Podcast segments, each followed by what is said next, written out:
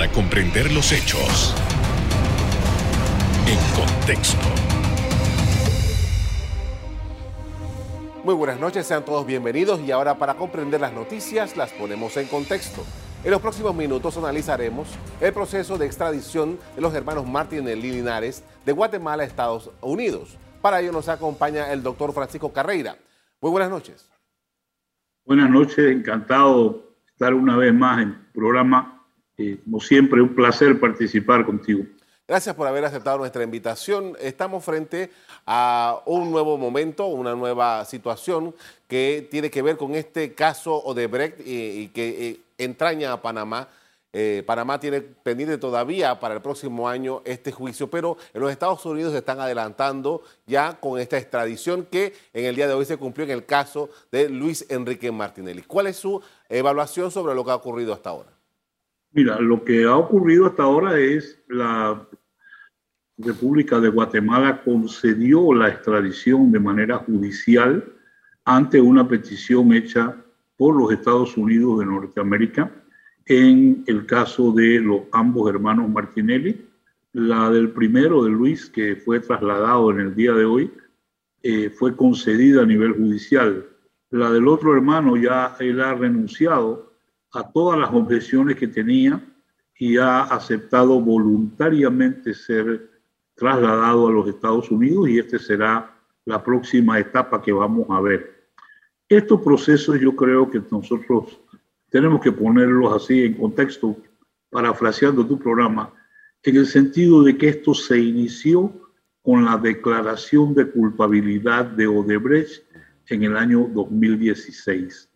Odebrecht compareció a un tribunal norteamericano en donde aceptó el uso de todo un esquema de dinero para comprar y para, a través de la corrupción, generar negocios en 21 países de América Latina. En esa declaración de culpabilidad, ellos aceptaron los porcentajes que normalmente se destinaban a ser distribuidos entre las personas involucradas en los diferentes países y es así como esto involucra personas en Panamá en donde se generaron contratos eh, por alrededor de un poco más de 9 mil millones de dólares y esto, pues de acuerdo a las tarifas que se utilizaban en ese momento, estamos hablando de eh, dinero de corrupción alrededor de 1.800 millones de dólares. En esa declaración de culpabilidad es un hecho que Odebrecht menciona específicamente la distribución de una cifra de 28 millones de dólares a través de personas ligadas al poder en Panamá. Estas personas han sido identificadas por la acusación presentada en los Estados Unidos en el Tribunal Federal de New York de los hermanos Martinelli por el movimiento que ellos eh, utilizaron para llevar dinero desde Panamá y hacia Panamá desde países europeos, pero utilizando el sistema bancario norteamericano. En base a esto es que se configuran delitos específicamente en eh, Estados Unidos y es la razón por la cual se procedió a presentar una acusación que hay que destacar. Esta acusación involucra a 12 personas, dos de las cuales están detenidas por casos de extradición, uno que debe llegar a Nueva York en unas cuantas horas, el otro debe ser extraditado dentro de algunos días y esto lo que va a iniciar entonces es un proceso legal en ese tribunal en Nueva York por las acusaciones de movimiento de capitales, de lavado de dinero, relacionado con actos de corrupción dentro de lo que es el esquema de Odebrecht. Eh, cuando estos señores fueron detenidos en Guatemala, eh, se conoció ampliamente un documento presentado por un agente especial del, del Buró Federal de Investigación de los Estados Unidos en donde describía eh, cuáles eran los, los, cargos que le estaban haciendo, los señalamientos más bien que le estaban haciendo a, los señores Martinelli y eh, mencionaba que ya se había entrevistado con ellos.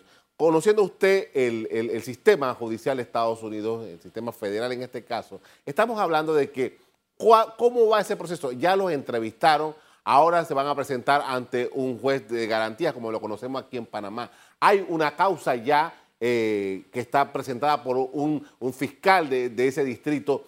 ¿Qué es lo que tiene que pasar? Bueno, la presentación de eh, uno de los hermanos Martinelli ante un juez es lo que se debe dar en el día de mañana, es lo normal, acordándonos nosotros de lo que ocurrió en el caso del presidente Ricardo Martinelli. Debemos recordar que él fue detenido en la ciudad de Miami.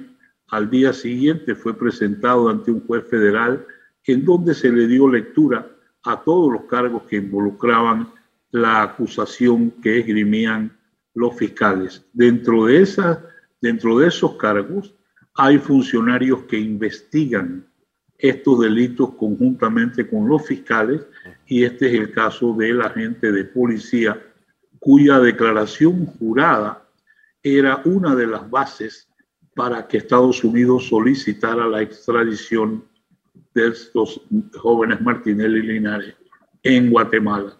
Esta declaración jurada se refiere a eh, una confrontación que resulta de la investigación del manejo de capitales desde Panamá hacia Europa y desde Europa a, Panamá a través de bancos en Estados Unidos. Y es por eso que se presentan los cargos. Lo que, lo que ocurrió en esas conversaciones entre los hermanos Martinelli Linares y este agente de la Fiscalía no ha trascendido todavía porque eso no es parte de las pruebas que habría que presentar para una extradición. Esas pruebas van a ser presentadas dentro del proceso en los Estados Unidos una vez que eh, sean presentados ante el juez de la causa. Con esto vamos a hacer una primera pausa para comerciales. Al regreso, seguimos analizando los elementos en torno a estos actos de extradición. Ya volvemos.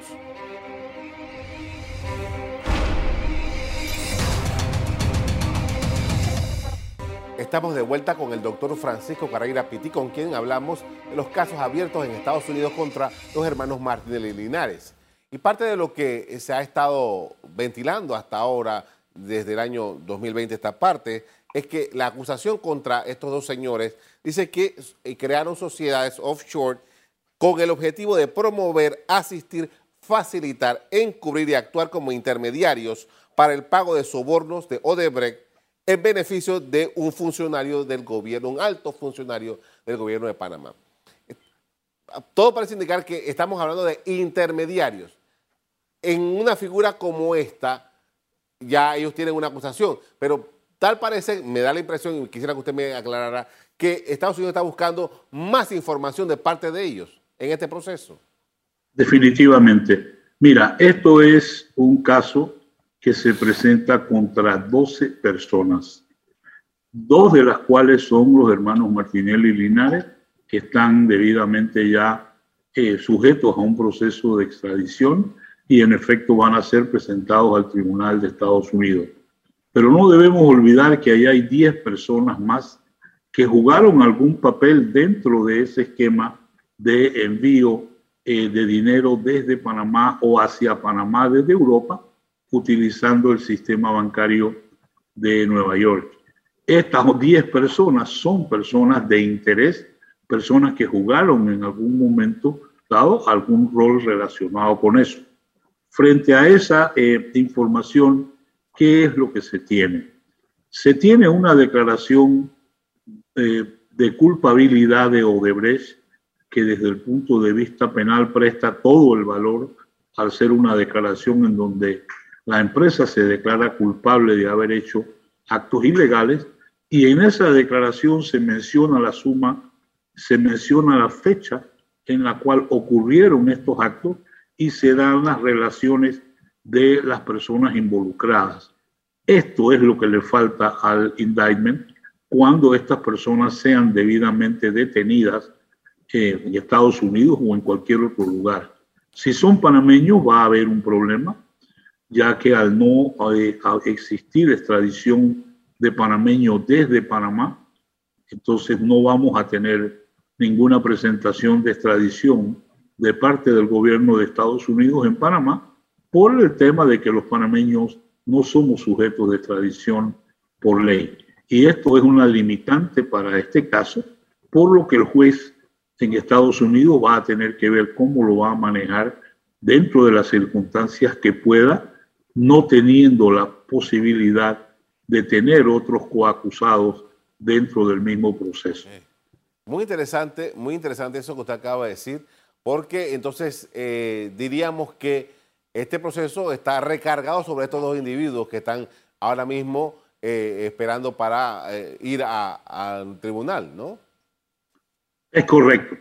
Y los, ambos pues van a ser presentados. Mira, dentro de todas las circunstancias, todos nosotros conocemos que es un hecho que los fiscales en un caso como este de múltiples eh, demandados, lógicamente van a tener la oportunidad de realizar actos de negociación contra determinados demandados, van a tener la posibilidad de que se reduzcan las penas en base a cooperación que los mismos demandados hagan. Todo esto forma parte de algo que ocurre diariamente con los procesos en los Estados Unidos, en donde las verdaderas personas que son buscadas por los fiscales, los verdaderos, vamos a decir, peces gordos, pues es lo que en realidad se mantienen ellos a través, llegando a los acuerdos que puedan llegar con personas que por primera vez han participado en un delito como este, como es el caso de los hermanos Martinelli, quien tienen toda una serie de posibilidades de tener una condena en caso de que sea así muy reducida. Ahora, eh, los casos de migración en los Estados Unidos no se divulgan a los medios de comunicación, pero antes de que todo esto ocurriera el año pasado, había informes que decían que presuntamente los organismos de migración en Estados Unidos tenían algunas causas con estos dos hermanos. Tomando en consideración, digamos que asumamos que efectivamente sea así y que eventualmente ellos no iban a poder continuar en los Estados Unidos. ¿Qué pasa cuando se presentan estos señores en el caso de Luis Enrique, que es el que está eh, eh, ya en los Estados Unidos, ¿qué pasa con él? El juez, sabiendo si en el caso de que tenga una condición de migración que no es estable en los Estados Unidos, al momento de valorar eh, cualquier otra acción, ya sea fianza o cualquier otra medida cautelar, ¿cómo se, cómo se valora eso? Definitivamente que no, no ayuda para nada. Nosotros tenemos que estar muy claros en que la extradición es un proceso que ocurre dentro de los Estados Unidos con mucha frecuencia. Pero la extradición que se conoce en Estados Unidos es la extradición de un delincuente de Florida para Georgia o de Texas para Luisiana o de California para New York. Es internamente entre los estados. Cada estado es independiente y tiene su propio sistema. Por eso es que ellos tienen allá un tema de extradición. Este tema de extradición, que es tan común en Estados Unidos, ha llegado a la conclusión de por decisiones judiciales que no hay fianza. Todos nosotros vimos el caso del presidente Ricardo Martinelli cuando el juez Torres negó las fianzas dentro de todas las opciones que el presidente Martinelli quiso eh, eh, poner de pagar su propia seguridad, de tener todas estas cosas al final del día la decisión del juez Torres es no hay fianza en delitos de extradición. Así es que no es de ayuda el hecho de que ellos hayan sido extraditados desde Guatemala para Estados Unidos. No es una presentación voluntaria, aunque aceptes voluntariamente ir, pero ya eso es después que se han presentado los casos. Yo llamo la atención, por ejemplo, uno de los casos que vimos nosotros relacionados con los temas de FIFA, vimos algunas personas involucradas que tomaron un avión y fueron a Estados Unidos y se presentaron allá diciendo aquí estoy, que a esas personas les dieron un tratamiento diferente eh, a la hora de reportarse en, con frecuencia y dieron alternativas, pero por una, por una acción de esta parte. No es, aunque no es normal que haya ese punto de fianza en los casos de extradición. La regla general es que la persona tiene que estar detenida mientras se surte eh, el proceso por el cual ha sido extraditado. Con esto vamos a hacer otra pausa para comerciales. Al regreso, seguimos analizando el proceso contra dos de los hijos del expresidente Ricardo Martinelli. Ya volvemos.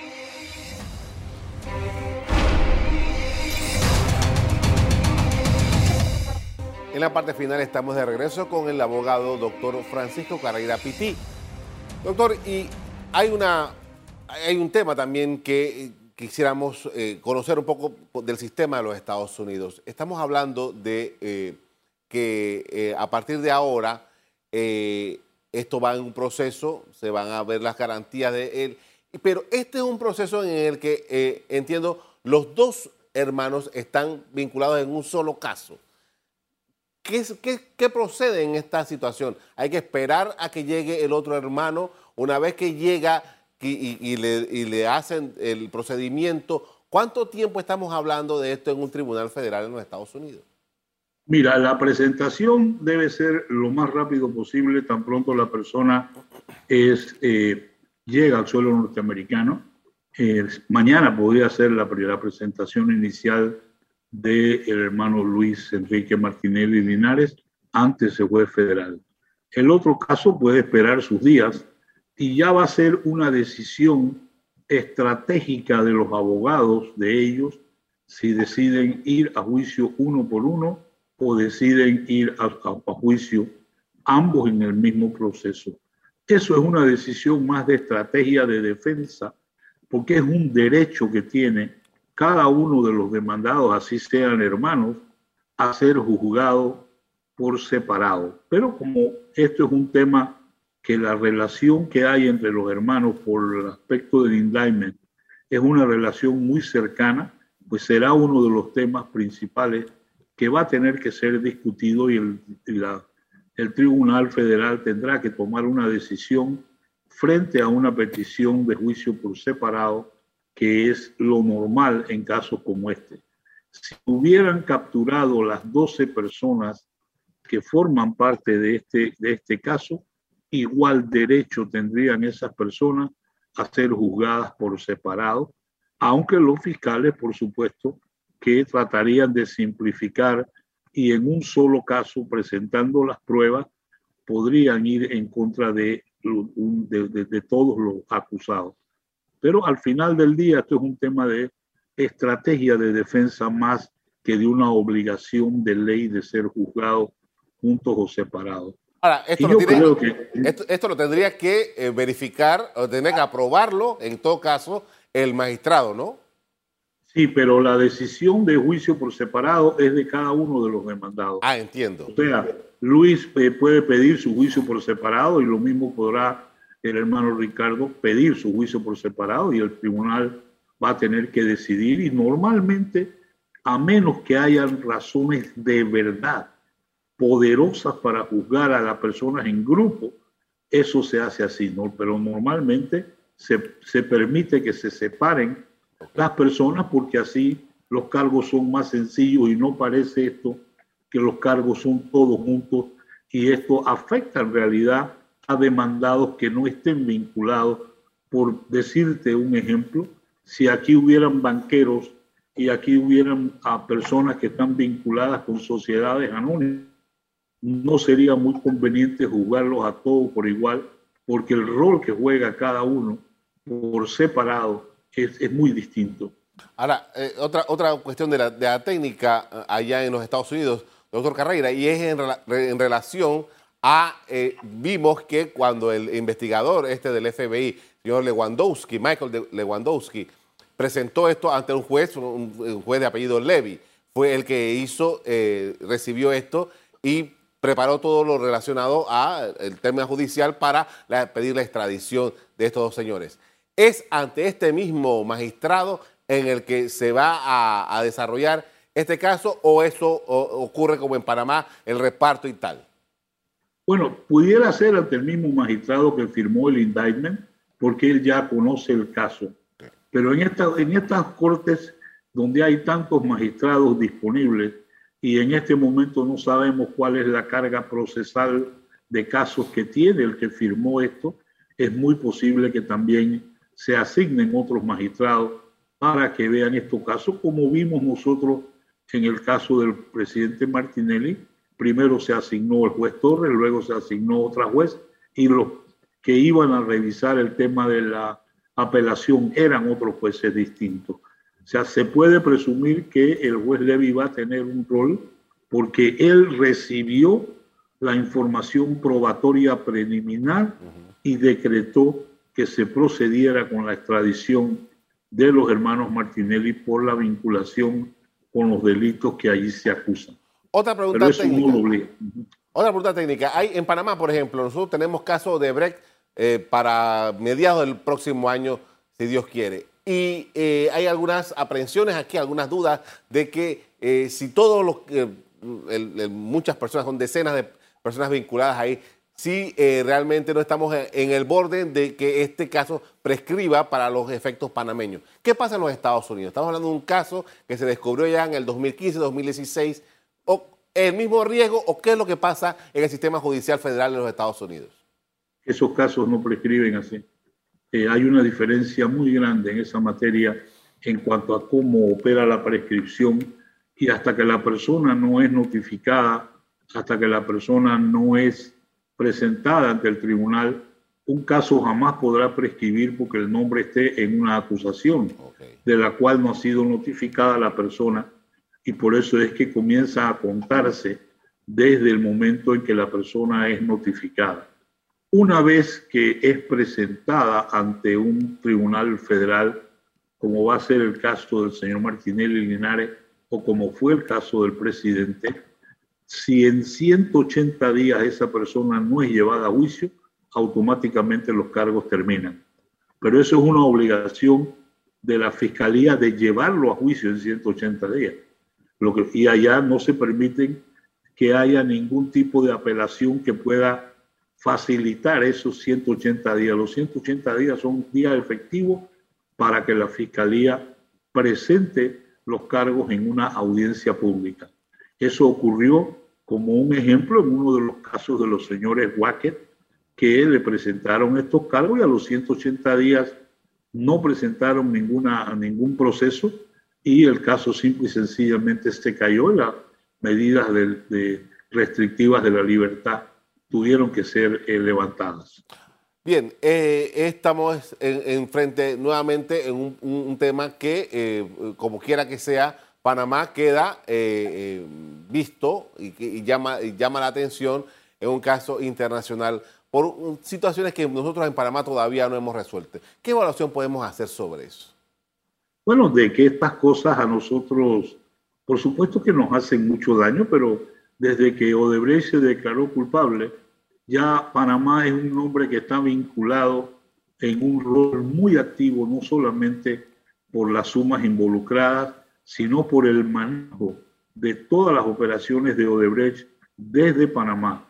Las personas que se han declarado culpables en Brasil han aceptado roles de uh, negocios que se hicieron desde Panamá que no necesariamente tenían relación con nuestro país nosotros ya estamos públicamente identificados como uno de los países de mayor actividad en este caso y eso es algo que vamos a tener que cargarlo por todo el tiempo que vamos a tener que hacerlo hasta que estos casos terminen de juzgarse y ya podamos decir que pasamos la página. Lo que pasa es que un caso tan complicado como este siempre va a ser difícil de presentar y máxime cuando la estrategia de defensa en Panamá es lograr que el caso prescriba, no que la gente sea juzgada. Y es parte del problema que tenemos nosotros aquí que no se ve tanto desde afuera.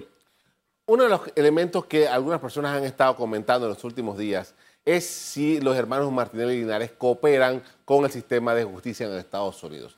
Que usted lo mencionó hace un rato, que si usted coopera es posible que usted consiga algunos favores, si podemos llamarlo así, del, propio sistema. Pero esos favores implicarían, en, todo caso, implicar a otras personas.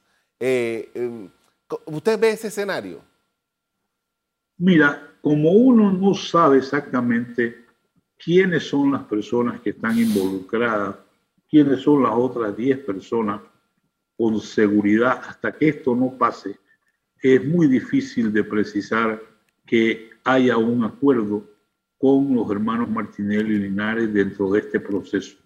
Una vez que estas personas son identificadas porque ellos sí saben con quiénes estaban involucrados, quiénes están, eh, forman parte de las sociedades o de esas operaciones, entonces cuando la fiscalía revele toda esa información, que en este momento no lo tiene que hacer hasta que no sea presentado eh, el acusado en la corte, entonces ya se podrá predecir si van a haber ese tipo de acuerdos. Pero eso es normal dentro de este proceso y la fiscalía es la que tiene que definir detrás de quiénes está, quiénes son realmente las piezas más importantes a las que ellos les interesa y eso va a formar parte de si hay o no hay un arreglo.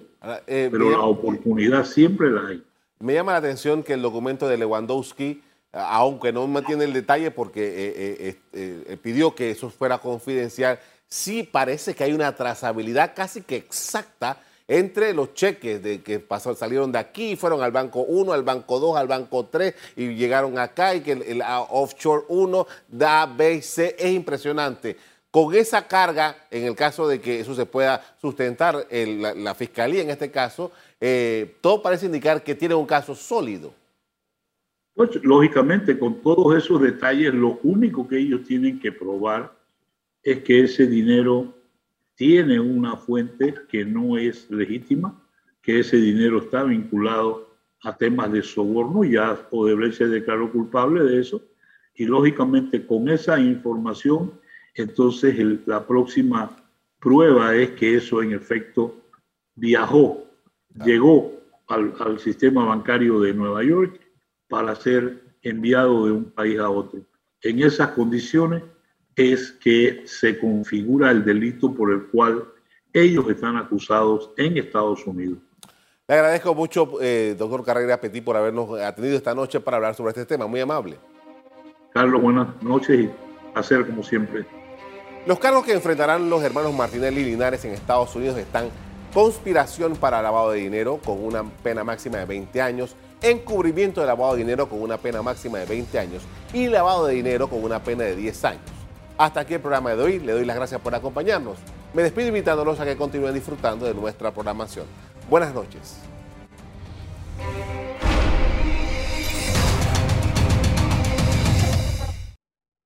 Revive este programa entrando al canal 1 de BOD de Tigo.